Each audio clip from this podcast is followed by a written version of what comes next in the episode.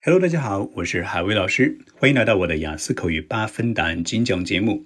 今天我们要讲的是本季度 Part Two 推荐旅游的一个地方，下面对应的这个 Part Three 的问题：Will you go to a foreign country to travel because of its distinct landscape？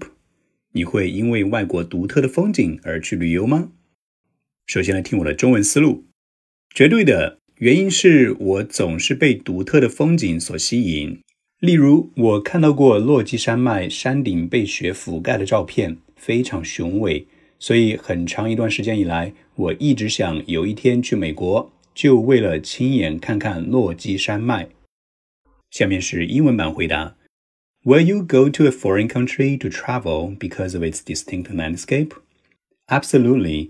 The reason is that I'm always fascinated by unique landscape. For example, I have seen pictures of snow-capped mountains in the Rockies which are very majestic.